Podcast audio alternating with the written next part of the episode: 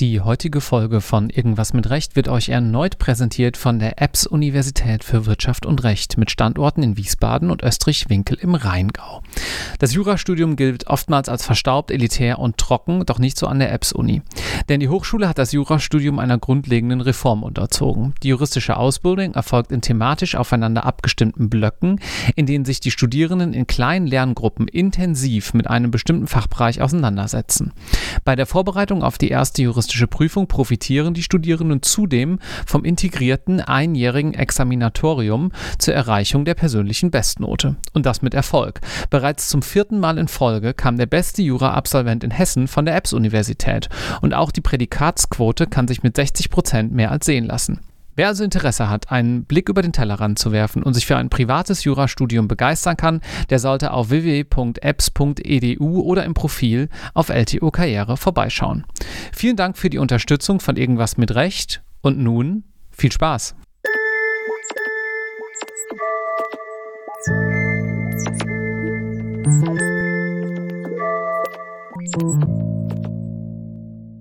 Herzlich willkommen zu einer neuen Episode Irgendwas mit Recht. Heute spreche ich mit Simon Schuster. Hallo Simon. Hallo Marc, schön, dass ich da sein darf. Schön, dass ich da sein darf. Ich bin nämlich hier bei dir in der Kanzlei in Leipzig. Stimmt. Und wir haben sozusagen eine, ja, man kann nicht sagen Gegenentwurf, aber eine Folge, glaube ich, vor uns, die eine andere Perspektive zeigt, wie man in Leipzig als Anwalt tätig sein kann. Sagen wir mal so ganz breit. Ihr erinnert euch vielleicht, wir hatten den IMR 126 den Kollegen aus einer etwas größeren Kanzlei und du bist hier in Leipzig in einer Zweimann-Kanzlei tätig, ne? zwei Anwälte, wobei dein Kollege gerade gar nicht als Anwalt tätig ist, so direkt. Genau, ob ich jetzt das einen Gegenentwurf nennen würde, weiß ich nicht. Wahrscheinlich schon ein bisschen zu dem Kollegen aus der, aus der anderen Folge. Ich bin hier in einer äh, kleinen Kanzlei. Wir sind aktuell zwei Anwälte, haben die Kanzlei auch gegründet als GBR mit zwei Anwälten, wobei der Kollege, mein Geschäftspartner, seit Beginn der Gründung nicht als Anwalt tätig ist, weil er sich beruflich erstmal übergangsweise anders orientiert hat. Er hat ein politisches Mandat mhm. und äh, konzentriert sich darauf. Ach, der hat die Kanzlei mitgegründet, aber sozusagen schon in dem Wissen, ich bin eher erstmal politisch unterwegs. Nein, der Kollege hat die Kanzlei Einzel als Einzelanwalt 14 Jahre lang geführt. Ah, okay. Äh, ich habe ihn kennengelernt in der Anwaltsstation, weil ich damals auf der Suche war nach einem Anwalt, der eine kleine Kanzlei hat, der sich aber auch genau mit den Themenfeldern und der äh, Mandantenstruktur beschäftigt, wie ich sie mir wünschen würde. Er hat also viel Bau, Plan und Umweltthemen gemacht, vor allem Umweltthemen, hat viele Bürgerinitiativen vertreten, hat zum Beispiel das äh, Flughafenverfahren gegen den Flughafen Leipzig, so eine kurze Südumkurvung nennt sich das, also der Flug über den Auwald, hat er sich mit beschäftigt, eine Bürgerinitiative vertreten. Und das hörte sich für mich so an, als könnte ich da erstens in den Kanzleibetrieb schnuppern, wo ich sehen kann, wie so ein Einzelanwalt eigentlich arbeitet, mhm. weil ich das in der Ausbildung im Referendariat unterrepräsentiert fand. Also habe ich es jedenfalls empfunden. Und gleichzeitig auch an den Themen und an den Mandanten dran bin, die ich interessant finde, mit denen ich auch gerne zusammenarbeiten möchte. Und dann hat sich bei ihm das mit dem, also er hatte damals schon ein politisches Mandat und dann waren Wahlen 2019 in Sachsen. Dann ist der, die Partei, für die er im Landtag war, ist in Regierungsverantwortung gekommen. Er mit der Partei in Regierungsverantwortung gekommen. Und deswegen darf er aktuell nicht als Anwalt tätig, mhm, tätig sein. Verstehe. Und weil wir uns in der Anwaltsstation so gut verstanden haben und ich schon die zwei Jahre davor hier und da mal einen Auftrag für ihn gemacht habe, hat er mich gefragt, ob wir das dann nicht gemeinsam machen wollen. Und er, er kann zurückkommen, wenn er möchte. Das haben wir schon so vertraglich eingetütet. Aber erstmal ist er jetzt rechtlich und tatsächlich raus mhm. aus der Sache. Und weil es ganz gut läuft, sind wir jetzt über wieder zwei Anwälte, weil ich einen Mitarbeiter habe, ah ja, der Rechtsanwalt, äh, Rechtsanwalt ist. Ah, das ist ja interessant. Ganz kurz, äh, wo hast du studiert? Was ist so dein Background? Ich habe in Mainz studiert, mhm. habe da auch promoviert und bin dann zum Referendariat nach äh, Leipzig gekommen, weil ich gerne Referendariat erstens in einer anderen Stadt machen wollte. Ich war zehn Jahre in Mainz, ich hatte eine sehr, sehr schöne Zeit dort und dachte aber, wenn ich jetzt noch einmal eine Veränderung möchte und nicht für immer äh, in Mainz bleiben möchte, dann ist das Referendariat eine total gute Möglichkeit, in einer neuen Stadt anzukommen. Und es war, ich habe mir explizit Ostdeutschland ausgesucht, weil ich davor so gut wie nie in Ostdeutschland war. Ich wusste darüber nichts, obwohl es Teil von Deutschland ist. Ich erzähle immer den Leuten, dass die längste Zeit, die ich davor in Ostdeutschland war, die Zeit auf der Autobahn nach Berlin war. Mhm. Und deswegen habe ich mich in Thüringen, Sachsen und Sachsen-Anhalt beworben. Als es dann Leipzig wurde, stand die Entscheidung dann auch relativ schnell fest. Äh, obwohl mir abgeraten wurde, weil die Ergebnisse im zweiten hinsichtlich Prädikat dann doch vergleichsweise schlecht sind im Gegensatz zu anderen Bundesländern. Ja. Also Bayern und Sachsen haben ja so die schlechtesten Prädikatsexamenquoten. Habe ich mich nicht von abschrecken lassen. Äh, ist jetzt auch kein Prädikat geworden, aber es ist ja trotzdem gut gelaufen. Ja, Jedenfalls schön. mein Gefühl. Ja. Falls ihr euch dahingehend ein bisschen näher reinlesen wollt, haben wir die ganzen Statistiken natürlich auf LTO Karriere, sozusagen kurzer Einschub dahingehend, findet ihr auch wieder in den Show Notes. Du hast es gerade angedeutet, du hast erst in Mainz studiert, du bist nämlich jetzt hier in den Podcast gekommen aufgrund einer persönlichen Empfehlung von, darf man glaube ich verraten, Jens Milker, der ja hier auch schon im Gerichtsspezial und in ein, zwei anderen Folgen äh, zu Gast war. Und da habt ihr euch kennengelernt dann damals, nehme ich an. Genau, in der Examensvorbereitung tatsächlich. Er hat damals den Orchideenbereich Kulturrecht Kulturrecht gehabt, aber auch Medienrecht. Kulturrecht hat eigentlich nur damals der Professor Dr. Hufen gemacht, der war ja, hat ja das Lehrbuch verfasst, von daher ist der Name vielleicht ein Begriff und dann haben wir einen gemeinsamen Freundeskreis gehabt, haben uns auf den Schwerpunktbereich vorbereitet und daraus hat sich eine Freundschaft entwickelt. Dann hat er erst Referendariat gemacht und dann promoviert, bei mir war es andersrum und man konnte sich aber immer gut austauschen, hat ähnliche Interessen äh, und deswegen haben wir dann auch hier und da mal zusammen was geschrieben, weil es zu zweit einfach mehr Spaß macht. Ja, das ist, genau. glaube ich, ein gutes Thema. Ist das eigentlich was, was in der Juristerei zu wenig gemacht wird, so kollaboratives Arbeiten? Weil man, finde ich persönlich, ist ja schon ziemlich darauf angewiesen, dass man sich das selber sucht. Das sieht das Ausbildungssystem ja nicht unbedingt vor. Nein, das ist richtig. Also ich würde sagen, dass das Jurastudium, also soweit ich das einschätzen kann, eines der wenigen Studiengänge ist, wo man durch das gesamte Studium durchkommen kann, ohne einmal mit einer anderen Person geredet zu haben. Also man könnte ja. ja. wirklich anfangen, sich in die Vorlesung setzen, AGs machen, sich vorbereiten und wenn man nicht aktiv sich eine Lerngruppe sucht oder aktiv Programme an der Universität sucht, wie zum Beispiel die Teilnahme an einem Mood Court, wo man auf das Arbeiten im Team angewiesen ist, was ja dann auch den, den beruflichen Alltag viel stärker ausmacht, als man sich das vorstellt, dann wird das im Studium nicht verlangt und auch nicht gefördert. Mhm. Von daher muss man sich das aktiv suchen und sie am besten Fall dann Leute, die auf derselben Wellenlänge sind. Und dann klappt das eigentlich ganz gut und dann, ja. Mhm. Und was war dann für dich der entscheidende Faktor, zu sagen, naja, ich werde nicht Richter, ich werde nicht Staatsanwalt, ich gehe nicht in Unternehmen und ich will vielleicht auch eher in so einer kleineren Kanzlei tätig sein? Also manche Sachen haben sich, haben sich wegen der Punktzahl schon ausgeschlossen. Das war aber tatsächlich, also ich halte mir immer vor, dass ich dass das weiter hätte anders laufen können, weil ich mich aber schon relativ zügig für einen Berufszweig, also den Rechtsanwaltsberuf und den Einzelanwalt äh, entschieden habe, wo ich jetzt nicht zwangsweise auf eine gute Punktzahl angewiesen bin. Ist jetzt auch nicht so schlecht geworden, aber man hat ja noch eine gewisse Punktzahl fürs Richterdasein. War das auch in Ordnung? Äh, ein gutes Pferd springt nur so hoch, wie es muss. Ausschlaggebend war tatsächlich auch der Einzelanwalt oder der Einstieg hier in dieser Kanzlei, dass ich mir meinen Mandantenstamm sehr gerne, also meine Themen und meinen Mandantenstamm selber gerne selber aussuchen wollte. Und ich bin zwar in einem Bereich, der von ganz, ganz vielen Kanzleien und auch äh, Boutiquen betreut wird, das Bauplanungs- und Umweltrecht, aber eben nicht für die Mandantinnen und Mandanten, die ich im Blick hatte. Das sind damals schon gewesen mittlerweile auch äh, Umweltverbände, Wohnprojekte, Hausprojekte, Wagenplätze. Also mehr so aus einem alternativen Milieu, in dem ich auch, äh, als ich während des Studiums immer ehrenamtlich tätig war oder auch viel gemacht habe, eben schon auch zu tun hatte. Also ich habe, wenn man es mal einordnen möchte, ich war sehr viele so ganz grob umrissen in dieser Recht auf Stadtbewegung, also Beteiligung bei äh, Stadtentwicklungsprozessen, Zwischennutzung vereinbaren für leerstehende Räume. Das war so ein bisschen die Aufmerksam machen auf Leerstände. Das war schon in Mainz auch so, um ja auf so ein bisschen Bereich Wohnungsnotstand. Und da hat man eben mit den Menschen dann zu tun, die dann auch ganz normale juristische Probleme haben, aber vielleicht erstmal wenig Berührungspunkte mit dem Bereich Recht hatten, gleichzeitig auch eine gewisse Hemmnis haben, zu Rechtsanwältinnen und Rechtsanwälten zu gehen.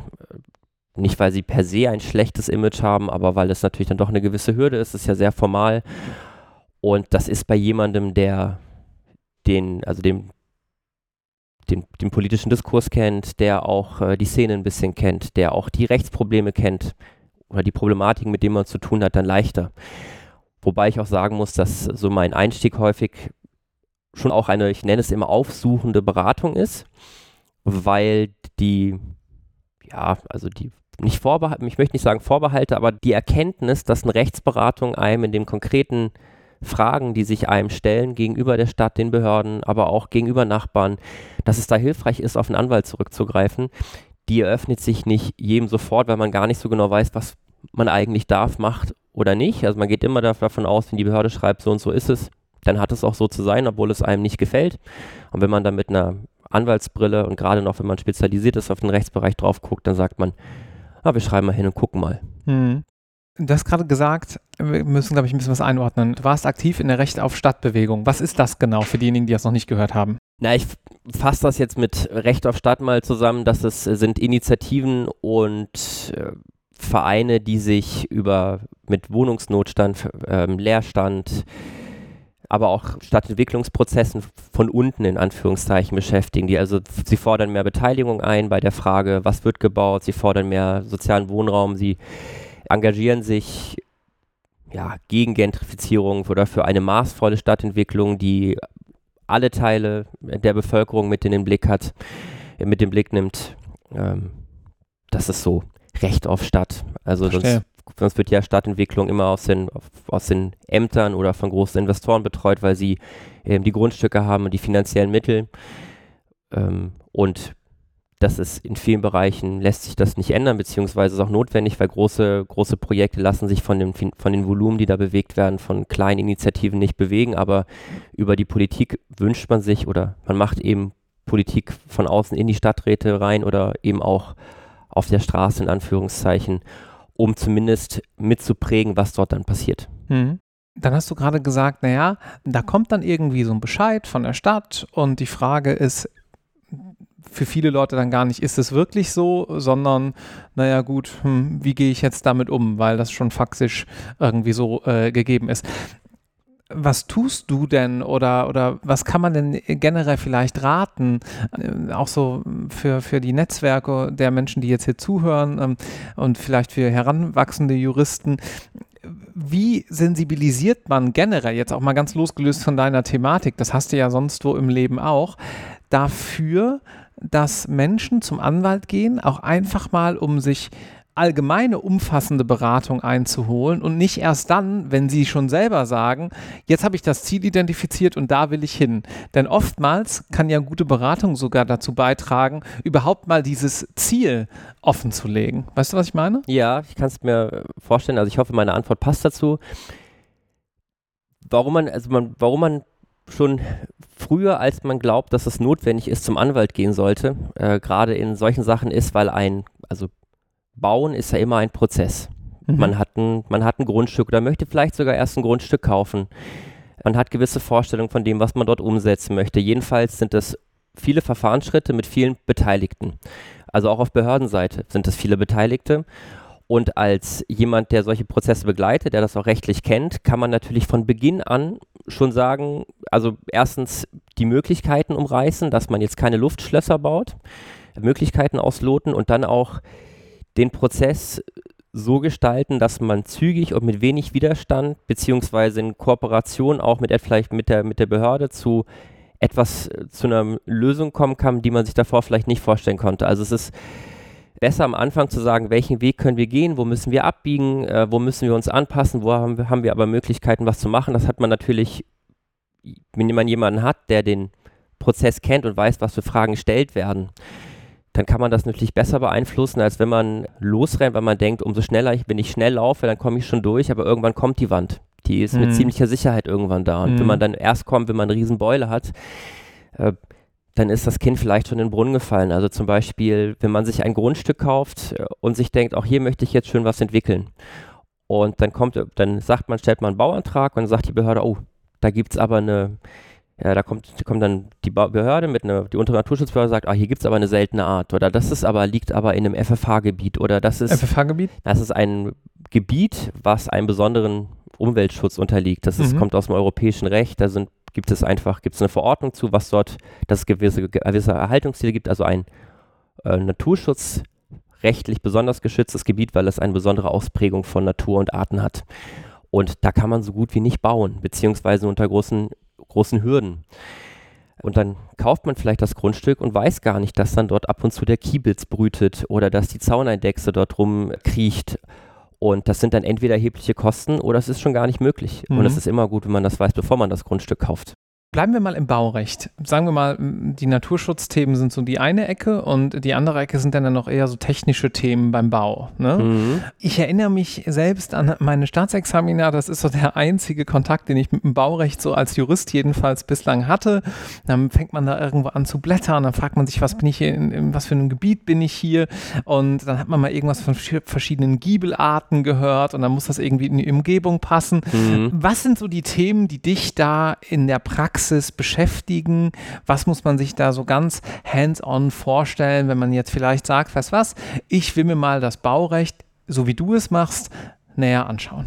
Ja, da muss man vielleicht unterscheiden. Es gibt ja das öffentliche Baurecht, also die Frage, ob man ganz grundsätzlich nach Art, also Wohnen, Gewerbe, wie hoch darf ein Haus sein, also ganz allgemein sich anguckt.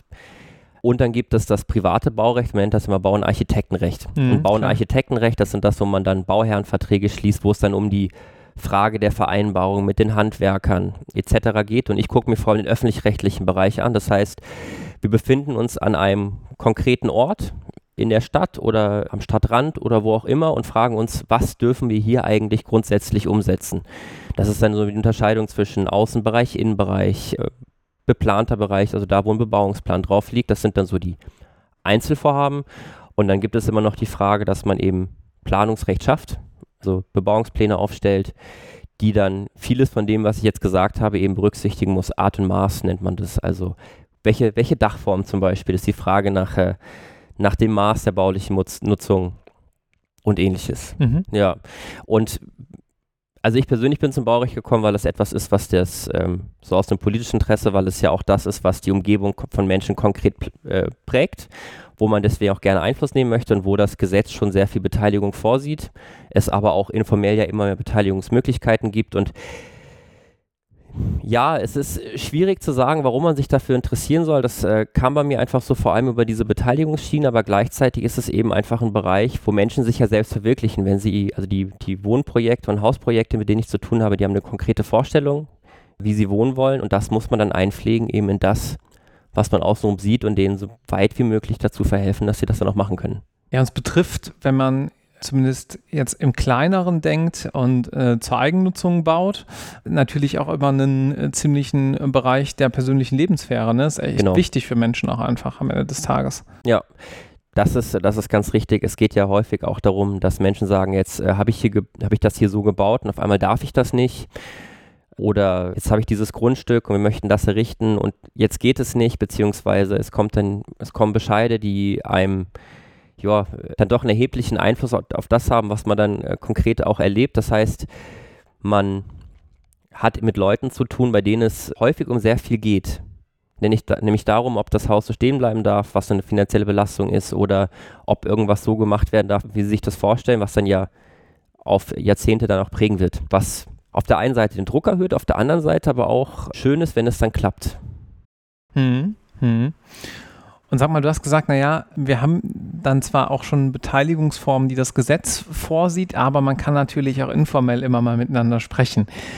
Was muss man sich da vorstellen? Dann rufst du die Behörde an oder triffst dich dort mit denen und dann, äh, ich sag mal jetzt so ein bisschen provokant, dann wird gedealt. Genau, der erste Weg, wenn ich einen Bescheid bekomme, ist erstmal die Fristen sichern. Also man legt Widerspruch ein, was man, auch wenn man manchmal denkt, ja, so richtig viel weiter werden mit einem Widerspruch oder in einem Klageverfahren wird das höchstwahrscheinlich eher nicht klappen. Also zu einer Klage kann man nicht raten, muss man ja erstmal sich Zeit schaffen, mhm. gerade wenn man später, später dazu kommt. Und die erste Überlegung ist, haben wir denn strategische Punkte, mit der wir der Behörde vielleicht doch sagen können, so ganz richtig ist eure Rechtsauffassung nicht, um einen Gesprächseinstieg zu haben. Mhm. Und dann äh, ist es sehr viel Kooperation mit der Behörde. Also es, man kann nicht sagen, dass gedealt wird. Also es geht nicht in Bereiche rein, wo man dann sagt, kommen wir vereinbaren was Rechtswidriges. Das Klar habe ich bisher nicht erlebt, dass das Behörden machen. Also ich habe vielleicht mal die ein, ein oder andere Entscheidung jetzt bei anderen gesehen, wo ich dachte, ach ja, interessant, dass das geht. Wo man sich jetzt nicht so richtig sicher war, ob man das selber auch bekommen hätte. Aber insgesamt ist es vor allem, dass die Behörden sagen, wir möchten, wir sind in der Regel bereit, über Dinge nachzudenken, wenn uns das rechtlich überzeugt. Und man muss sich vorstellen, dass man als spezialisierter Rechtsanwalt auf ein breiteres Wissen auch zurückgreifen kann, häufig als, als Sachbearbeiterinnen und Sachbearbeiter in der unteren Bau, Behörde. Das heißt, man skizziert Möglichkeiten. Hm. Äh, man schreibt dann auch mal ein Gutachten, sagt zum Beispiel, warum geht das jetzt? Warum würde das jetzt so gehen? Warum sagt die Rechtsprechung, dass wir uns das so vorstellen können? Um Möglichkeiten zu skizzieren äh, und aufzuzeigen, warum etwas nicht rechtswidrig ist, sondern rechtmäßig. Und wenn das überzeugend ist, dann ist die Behörde auch ganz häufig bereit, den Weg mitzugehen. Um ein Beispiel zu nennen, ich habe ja gesagt, dass ich viel mit Wagenplätzen zu tun habe, auch mit der Legalisierung einzelner Bauwegen. Hilf mal ganz kurz noch uns auf die Sprünge. Was genau ist ein Wagenplatz? Ja, das ist schwer zu definieren. Also ein Wagenplatz beschreibe ich erstmal als eine ja, kollektive Wohnform. Also wir haben eine Fläche, dort stehen äh, viele Bauwegen. Man kann die sich, man stellt sich einen Zirkuswagen vor, aber mittlerweile ist vielleicht sogar fast der gängige Begriff, Begriff des Tiny Houses. Also das sind äh, bauliche Anlagen, die so, ich sag mal sagen, eine Grundfläche von 14 bis 25, 30 Quadratmeter haben. Mhm. Total schön. Die stehen dann häufig auf Flächen rum und die Menschen, die dort wohnen, die sind im Grunde eine große WG. Die teilen sich eine, die teilen sich eine Küche, Sanitärräume. Manchmal haben die Wegen auch eigene Küchen, eine, eigene Sanitäranlagen. Das ist ganz unterschiedlich. Ist aber vor allem auf ressourcenschonendes und kollektives Wohnen ausgerichtet wenn man jetzt einen großen Platz hat. Häufig ist es aber auch so, dass sich Menschen äh, oder Gruppen, die haben eine, ein Grundstück, dann haben sie einen großen Garten und wollen da dann noch äh, zwei, drei Bauwegen anordnen. Das ist dann im Grunde eigentlich, als würde man einfach einen weiteren Raum in der Kubatur, in der Größe bauen, äh, vier, Meter, äh, vier Meter hoch, sechs Meter lang, drei Meter breit oder so. Äh, es wird auch nicht anders behandelt im Baurecht. Mhm. Ne? Gleichzeitig, gerade wenn ich Wagenplatz sage, auch rechtlich ist man da stigmatisiert im Sinne von, es ist doch chaotisch, das ist unsicher.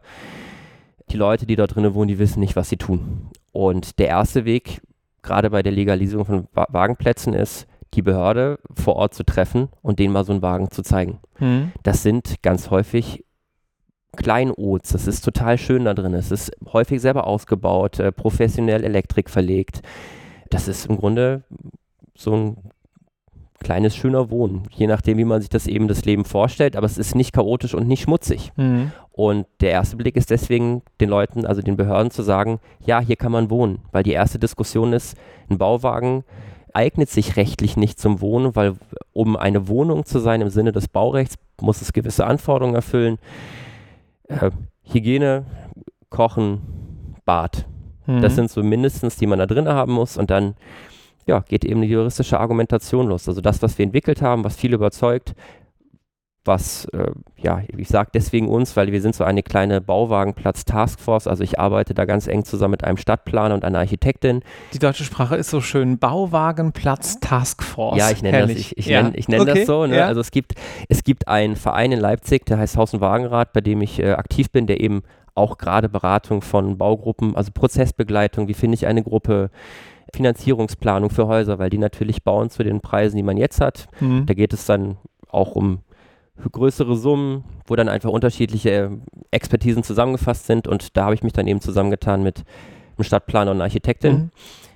weil das alles Bereiche sind, die man abdecken muss, damit man dann irgendwann zu einem Ergebnis kommt und ja, dann trifft man sich mit der Behörde und sagt, ja, also wir können hier wohnen, weil stellt euch das eher vor wie ein WG-Zimmer. Also man, zum Beispiel, unser, unser Beispiel war, was wir entwickelt haben, ist, dass man sagt, okay, in dem Bauwagen mag es jetzt die Toilette und das Bad nicht geben, aber ein Wagen steht ja nie für sich alleine, sondern hat immer Zusammenhang mit, dem, mit einem Haupthaus oder hat einen Zusammenhang eben mit einem, mit einem Platz, wo es dann die Sanitär- und die Gemeinschaftsgebäude gibt. Und so wie man in einem Studentenheim wohnen kann, wo man keine eigene, äh, wo man keine eigene Toilette und keine eigene Küche hat, wenn man sich das auf dem Flur teilt, kann man das eben dann auch auf dem Wagenplatz haben. Somit kann man im Bauwagen wohnen und eignet sich als Wohnnutzung auch im Sinne des Baurechts, weil man Zugang hat, also auch gesicherten Zugang eben zu den sanitären Anlagen. Und damit haben wir diese rechtliche Hürde umgangen, sozusagen. Super schön, super schön. Und irgendwo sehe ich da auch, weil ja viele, die hier zuhören, noch in der Ausbildung sind, im, im Studium ein bisschen später, die meisten, im, was die Semesteranzahl angeht oder halt auch im Referendariat.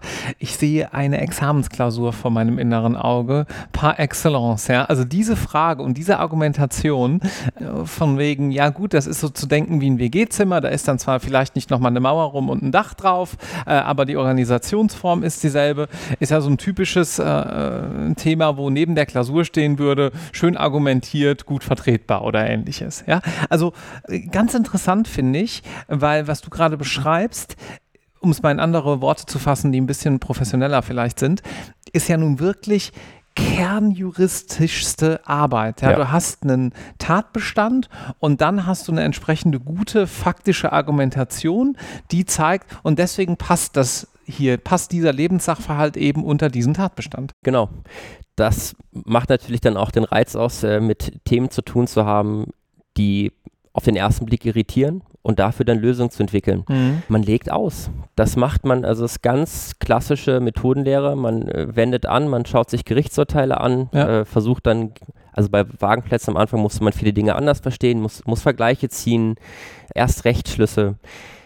Das ist, wie du sagst, kernjuristisches Arbeiten, dass man vor einem Problem sitzt und sich denkt, na, wie löse ich das denn jetzt? Äh, wie kann ich für meine Mandanten da zu einem Ergebnis kommen, dass sie ihr Lebenskonzept weiterverfolgen können? Und weil es so ungewöhnlich ist, muss man erstmal das entwickeln, das argumentieren und häufig überzeugt das dann auch. Beziehungsweise mhm. in dem Fall hat es überzeugt. Sag mal, äh, was du so beschreibst ähm, und auch die Tatsache, dass du ursprünglich gesagt hast, ja, ich will Anwalt werden und ich will das auch in einer kleineren Einheit machen, ich will mir meine Mandate und meine Mandanten selber aussuchen können, das braucht ja relativ viel Selbstvertrauen, ne? Also, dass man so sagt, ja, ich kriege das jetzt auch alles hin und ich gehe dann da halt zur Behörde und ich verhandle mit denen. Wo, was würdest du sagen? Ist das einfach dein Naturell oder hast du das irgendwo im Studium mitbekommen, dass du vielleicht gemerkt hast, ja, die Dinge funktionieren ja, wenn ich die anfasse und ich mache das dann einfach so? Weil ich könnte mir vorstellen, dass viele vielleicht auch sagen, hm, vielleicht gehe ich erstmal in was Größeres, schwimme da so ein bisschen mit, lass mich nochmal länger auch ausbilden. Klar, viele wollen auch gerne Kontakt mit dem Mandanten, aber es gibt ja auch immer die Gegenseite oder die gegenseitige Argumentation, dass man sagt, naja gut, aber wenn man noch ein bisschen eine längere Lernkurve hat, ist das für den einen oder anderen ja auch gar nicht so schlecht, nur so ein bisschen langsamer rangeführt zu werden. Wo kam das bei dir her, dass du sagst, nö, so mache ich das jetzt? Ja, ich würde sagen, dass ein gewisses Selbstbewusstsein ist natürlich da was aber tatsächlich dadurch kommt, dass wenn mich Dinge interessieren, dann probiere ich das. So vor dem Hintergrund, dass alle Menschen nur mit Wasser kochen und mehr als Nein gesagt werden kann ja nicht. Ich habe sehr, sehr viel gelernt mein, über meine ehrenamtliche Tätigkeit. Das war so, ich hatte, äh, ich habe irgendwann mal ähm, angefangen im Ehrenamt, das war so ein kleiner Verein in Mainz, Medinetz, kümmern sich um die medizinische Betreuung von Illegalisierten, also Menschen ohne Pass. Äh, wir hatten aber auch sehr viele Menschen aus Südeuropa und das ist natürlich erstmal an sich medizinisch, aber die Menschen, die zu einem kommen, die haben ganz, ganz viele behördliche Probleme. Krankenkasse, Anmeldung, Kindergeld etc. Und davor hatte ich so eine Riesenscheu, E-Mails zu schreiben. Mhm. Also diese ganz normale Kommunikation, das ist ja auch eine, also ich muss sagen, es ist eine, eine Kunst. Ne? Also da den Ton zu finden, nachzuhaken, dran zu bleiben. Und da, hat, da bin ich dann rangeführt worden, langsam und ohne Druck, weil ich natürlich möchte ich gerne für die Menschen, die wir, also die Patienten, die wir dort betreut haben, was hinkriegen, aber es, wenn es jetzt nicht geklappt hat, dann hat mir niemand einen Vorwurf gemacht. Ich habe es da immerhin probiert und da konnte man sich dann ausprobieren und da habe ich gemerkt, ja, also wenn man, wenn man nachfragt und dranbleibt, dann wird es immer besser, als wenn man nicht nachfragt und nicht dranbleibt. Äh, gleichzeitig ist es auch eine, also da hat man dann gemerkt, das kann klappen und ich kriege das auch hin. Äh, so ein gewisses Selbstbewusstsein, man kriegt dann ja auch, also wenn Dinge klappen, dann ist das ja auch so ein Erfolg und dann kriegt man ja auch gespiegelt, das hat geklappt, weil du was gut gemacht hast. Mhm. Äh, insofern arbeitet man sich das äh, im besten Fall in irgendwo in Bereichen, wo man nicht so viel äh, Erfolgsdruck hat. Und gleichzeitig ist es auch eine gewisse Blauäugigkeit. Vielleicht ein bisschen. Ich dachte, das interessiert mich. Ich probiere das jetzt mit der Frage, was kann im schlimmsten Fall äh, schiefgehen. Also zum Beispiel, dass ich mich als Einzelanwalt nicht durchsetze. Dann merke ich, trägt sich finanziell nicht dann breche ich das ab. Das hört sich dann, das fühlt sich dann wahrscheinlich auch nicht gut an. Aber man muss auch sagen, also ich bin, ich habe ein sehr solides Fundament, dass äh, wenn ich, wenn es nicht gut läuft, dann habe ich eine Familie, die mich unterstützt. Das ist natürlich auch immer wichtig, dass man weiß, wenn es nicht klappt, dann falle ich weich. Mhm. Bei allem, was so schief gehen kann. Mhm. Und sonst kann ich immer sagen, also ich glaube, wenn man daran geht, da hat man immer mit Leuten zu tun, die in der, in der Regel eigentlich offen sind. Und man muss einfach nur fragen und probieren. Und was diese Kanzlei angeht, ähm, ich gebe dir absolut recht. Ich muss ehrlich sagen, ich hätte es mir an sich auch eher gewünscht, mehr in die Hand genommen zu werden. es hat nur einfach nicht sein sollen. Äh, dadurch, dass äh, es war ja überhaupt nicht klar, also es war mit, mit zwischen mir und meinem damaligen, mit meinem Geschäftspartner war klar, wir machen das ab dem Jahr 2020 zusammen oder in kürzerer Zeit und wir haben eben die Wahlen abwarten müssen. Mhm. Und wäre da jetzt keine Regierungsverantwortung rausgekommen, wären wir zu zweit. Dann wäre ich, hätten wir, hätte ich hier mit einem Anwalt gesessen, der das seit 14 Jahren macht. Und da hätte ich mir natürlich sehr, sehr viel abgucken können. Und mhm. ich hätte mir den ein oder anderen Umweg oder Abfuhr hätte ich mir vielleicht erspart, weil ich das dann gelernt hätte. Aber dadurch, dass das anders gelaufen ist, war die Frage, machst du das jetzt oder machst du es nicht? Und ich habe es gemacht, äh, bereue es auch nicht, aber es war natürlich sehr anstrengend. Also mhm. äh, ich hatte auch, ich hatte meine Wahlstation bei Nöhr in Dresden gemacht, in der Großkanzlei, also einfach, weil ich das auch gerne mir anschauen wollte und hatte immer gedacht, ich möchte das sowieso nicht machen, aber es hat mich schon gefesselt, weil einfach auf einer sehr, sehr hohen Ebene, sehr spezialisiert juristisch gearbeitet wird. Und ich mag das juristische Arbeiten und wenn man dann in so einem, an so einem Hochreck agiert, ist das natürlich auch spannend. Mhm. Dann habe ich irgendwann gedacht, ach, so viel möchte ich nicht arbeiten. Und dann bin ich jetzt hier und habe und hab gerade in den ersten, ersten Jahr, und das kommt dann immer auch dazu, trotzdem meine äh, über 50 Stunden die Woche. Mhm. Ne, weil es einfach doch sehr intensiv ist. Man muss sich ja einfach um viel kümmern, also auch um das Betriebswirtschaftliche und so, dass alles ganz neu dazu kam wenn es anders gelaufen wäre, hätte ich das, also mit einem Partner zusammen, hätte ich mir das, äh, hätte ich das auch nicht schlimm gefunden. Mhm. So ist es, wie es ist und es hat funktioniert und äh, ja. Ich bin mir auch, wo du das so erwähnst, gar nicht so sicher, ob das wirklich stimmt. Die Annahme, die man gerade häufig liest, habe ich auf dem Weg hier zu dir eben noch gelesen, deswegen komme ich gerade drauf. Und zwar, dass man sagt, naja, viele Absolventinnen und Absolventen entscheiden sich gegen größere Einheiten, weil sie vermeintlich weniger arbeiten wollen und dann auch weniger arbeiten. Vor allem der letzte Teil. Ja. Weil ich höre persönlich in meinen Gesprächen überall, bei Gericht, bei kleineren Einheiten wie bei dir, in der Verwaltung, sei es jetzt auf kommunaler Ebene oder beim Land, ich höre eigentlich überall das erste Jahr, die ersten zwei Jahre, die ersten drei Jahre, die sind hart. Ja, da muss man viel arbeiten, wenn man sozusagen auch ambitioniert ist und bestimmte Ziele hat, logischerweise. Ja, das ist eigentlich fast überall so. Ausnahmen bestätigen die Regel, würde ich sagen. Ja, würde ich auch ja. sagen. Bei der, bei der Behörde weiß ich es jetzt nicht so genau, einfach weil sie einen ja, Tarifvertrag, beziehungsweise man jetzt dann in den Beamtenstatus geht, dort sehr darauf geachtet wird, dass man nicht zu viel arbeitet, weil es ebenso sein soll. Man hat dann achteinhalb, neun Stunden, sticht die Karte und man kann auch nur eine gewisse Anzahl an Überstunden überhaupt machen. Danach wird die Zeit nicht mehr angerechnet oder man wird nach Hause geschickt. Aber ganz ansonsten würde ich das unterschreiben, dass es ja gerade am Anfang so ist, dass man alles zum ersten Mal macht. Mhm. Das sind nicht nur Rechtsgebiete, sondern auch so ganz später dann alltägliche Dinge. Also ich weiß noch, wie ich äh, hier saß und meinen ersten Widerspruch, also meinen ersten richtigen Widerspruch gemacht habe und damals war noch alles in Papierform und da war die Frage, ja, da braucht man ja jetzt eine, eine beglaubigte Abschrift als Anwalt. Mhm. Und äh, früher, beziehungsweise wir haben den auch immer noch, aber dadurch, dass man die Sachen über BR macht, braucht man das so häufig nicht mehr. Habe ich dann meinen langjährigen Kollegen gefragt, jetzt brauche ich eine beglaubigte Abschrift. Gehe ich jetzt zum, zum Bürgeramt und lege dem das vor und sage bitte einmal eine beglaubigte Abschrift?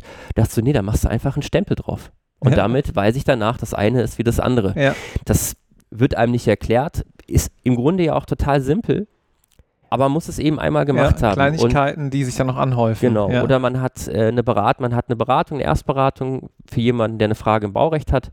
Wenn man gerade dazu kommt, dann muss man sich das sehr intensiv angucken, dass man beraten kann. Wenn ich in dem Bereich einen großen Überblick habe oder das jetzt schon seit dann mehrere Jahre mache, dann weiß man, ach, da kommt jemand, der hat die Unterlagen, ich weiß, was ich mir bei den Unterlagen angucken muss, was interessant ist. Ich muss also nicht 80 Seiten anschauen, sondern nur 20 dann schrumpft die Vorbereitung von sechs Stunden auf zwei Stunden. Mhm. Mhm. Und weil man ja trotzdem kosteneffizient, also sein Überleben sichern muss, muss man am Anfang eben einfach mehr arbeiten. Ja. Wird dann abgelöst später durch äh, mehr Aufträge, das heißt, man arbeitet einfach mehr auf einmal ab. Aber so ist das am Anfang. Es ist einfach alles neu, auch alles spannend, aber deswegen auch sehr fordernd. Und ich ja.